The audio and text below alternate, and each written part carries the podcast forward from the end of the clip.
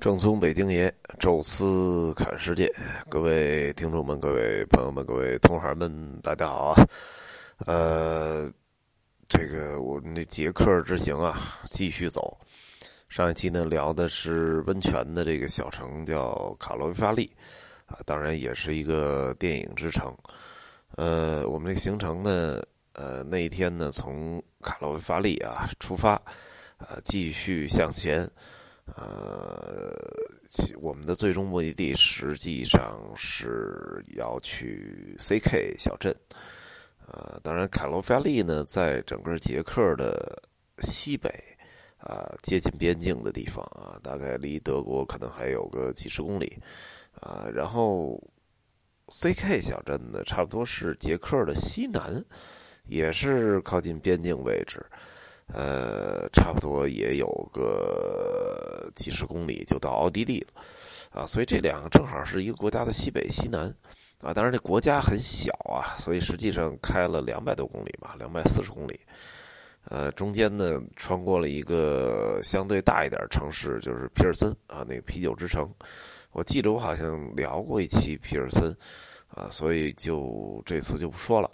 呃，我们呢是之前去卡罗的这个上午啊，去皮尔森溜达了一圈呃，没安排什么太多的游览啊，直接就去卡罗维发利了，啊，那么第二天从卡罗维发利啊开车前往 CK，这是一个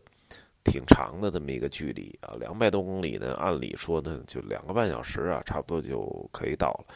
啊，但是捷克的这个高速路啊，呃，很长时间里其实都是，呃，从呃这个德国的柏林到德累斯顿到布拉格，然后到布尔诺啊，就是它的呃东南方向的这个第二大城市，然后再到布拉迪斯拉发转到维也纳啊，这个是一条全境的高速路，也是好长一段时间捷克唯一的一条高速路。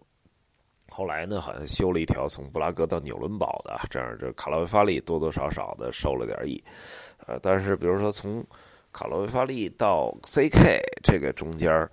呃，我那次开应该我觉得最多上了二十公里的高速，剩下全是这种乡间小路，啊，当然一路啊风景如画。现在呢是呃五月份啊，捷克的油菜花啊，正好这个都开花了啊，这个。到处都是一片一片的金黄色，啊，确实还是挺不错，但是速度确实比较慢啊，两百多公里是开了整整四个小时，啊，才赶到了这个呃 CK 小镇，啊，那么咱们就不多说了啊，因为 CK 实际上我应该。我觉得说了都不止一期了，啊，因为每次去捷克啊，除了布拉格，就一定会有这个克鲁姆洛夫啊，就是所谓的 CK，所以这次呢也没有什么更特别的啊，最多就是看多看了一个城堡啊，因为很多团是不含城堡的，这次团呢相对要高级一点啊，就是或者说预算多一点，啊，把城堡给含进去了，啊，城这个它这个城堡呢，实际上。呃，并没有布拉格城堡大啊，也没有像我们看到很多那种就是特别顶级的什么新天鹅堡啊，什么这种啊，就是那么豪华啊，有点。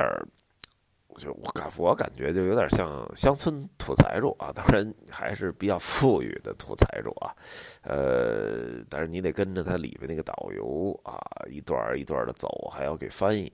然后还要定他那个时间啊，然后一般情况下还不能马上进，还得再等等啊，所以还得错开吃饭的时间，是挺麻烦的一个事儿啊，所以呢，这个。每次上那个进城堡还是挺痛苦，呃，除了这个以外啊，CK 还是那样子。但是这次呢，赶上了 CK 一个比较有意思的一个大大赛啊，就是老爷车大赛啊。其实也不能叫老爷车大赛吧，应该叫我觉得应该叫古董车大赛。呃，为什么大赛呢？因为每一辆车还确实是挂着一个号码，那挂着号码，我觉得就确实应该是要比一比。但是像这种所谓大赛，其实更多的有点像巡游，啊，大家也未必真的这个去决出一个一二三名来啊，而且呢，呃，像这种古董车真玩命开也没必要啊，坏了一个修理费都很贵，都 奖金未必赶得上修理费，所以大家呢玩古董车的都不是追求速度的，啊，全是这个本身的这个车的保养啊什么，然后拿出来炫耀炫耀啊，大家。争相的给他拍照片他也挺高兴，啊，实际上是一个，我觉得是一个更多的巡游性质的一个，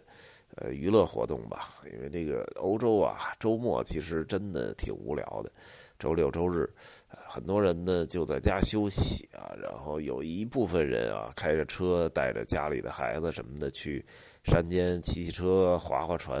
啊，但是也有很多人就是无所事事，呃，所以经常欧洲这边呢就。搞出一些各种各样的奇奇怪怪的活动啊！这个古董车的这个大赛，其实就是类似这种。啊，说起这古董车呢，其实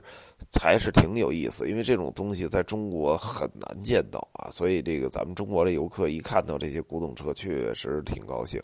而且很多的古董车呢，实际上保保养的非常好啊，你拍起来这个照片颜值真的挺不错。而且呢，古董车呢。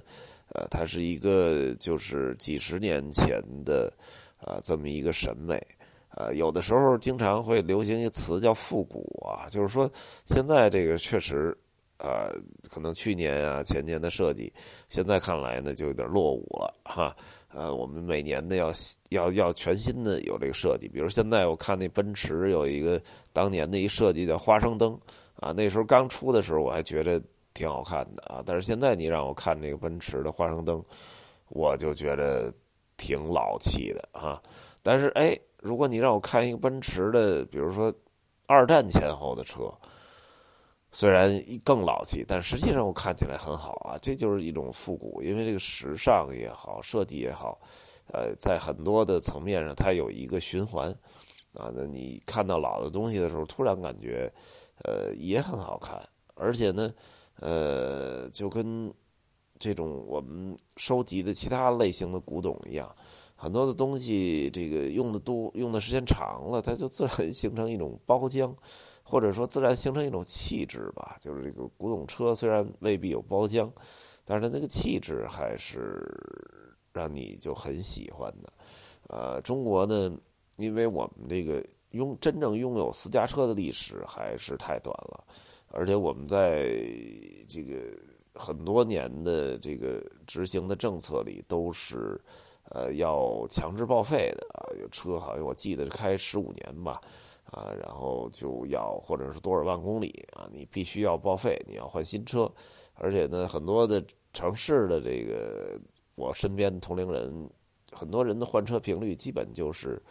五年左右啊，这个开车甭管开了多少公里，开五年啊，车也过时了，里面的一些软硬件啊都不好了啊，那这时候哎就换一辆新车，呃，所以呢，这个古董车也赶不上啊。中国呢，可能在这个道路交通安全啊这方面可能想的比较多一点啊，也不允许这种古古董车呀、改装车上路啊，所以在中国这个又没有市场。啊，年头又不够，而且在政策上也并不宽松，啊，所以几乎没有什么古董车。偶尔说哪儿看见一辆什么商场里啊，也是纯摆放啊，它并不是为了开出去的。但是这边哎，CK 小镇这儿一会儿来就老特别老那种摩托车啊，然后呃，他斯柯达捷克这老的斯柯达的车，什么老的这个。呃，雪铁龙啊，奔驰，还有这个最有意思的，呃，就是这个什么救火车什么的，还还做了一个小表演啊，就是当年的这个应该捷克的救火队员穿着那种老的救火的衣服，然后喊那号子，啊，这个看起来还是挺逗的啊。然后包括特别老的一个奔驰的一个救护车，呃，也是觉得挺好玩呃，完了，还这让我特别神奇的看到了那种，应该是我觉得这一百多年前了啊，就应该我觉得十九世纪末期的那个汽车，还是那我觉得至少它应该比那福特 T 型汽车还得老一点啊，那种就是那个我在奔驰博物馆看到过类似的，应该就是刚有了什么两缸、三缸发动机的那种、那种、那种车。哎呀，我觉得这个好好好有意思。呃，中国呢，咱们就是我觉得还是需要一些年啊。现在据说好像取消了报废年限。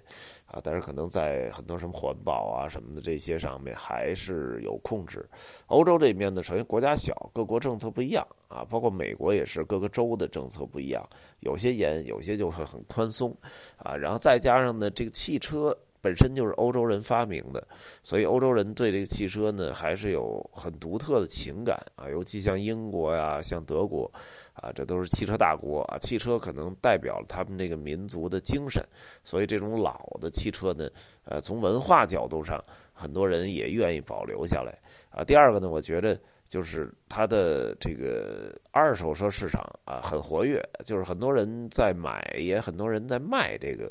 这种古董车啊，所以有人买有人卖，这个只要把二手市场搞活跃了，哎，那就是说这个。这个老老爷车也好，古董车也好，这个市场就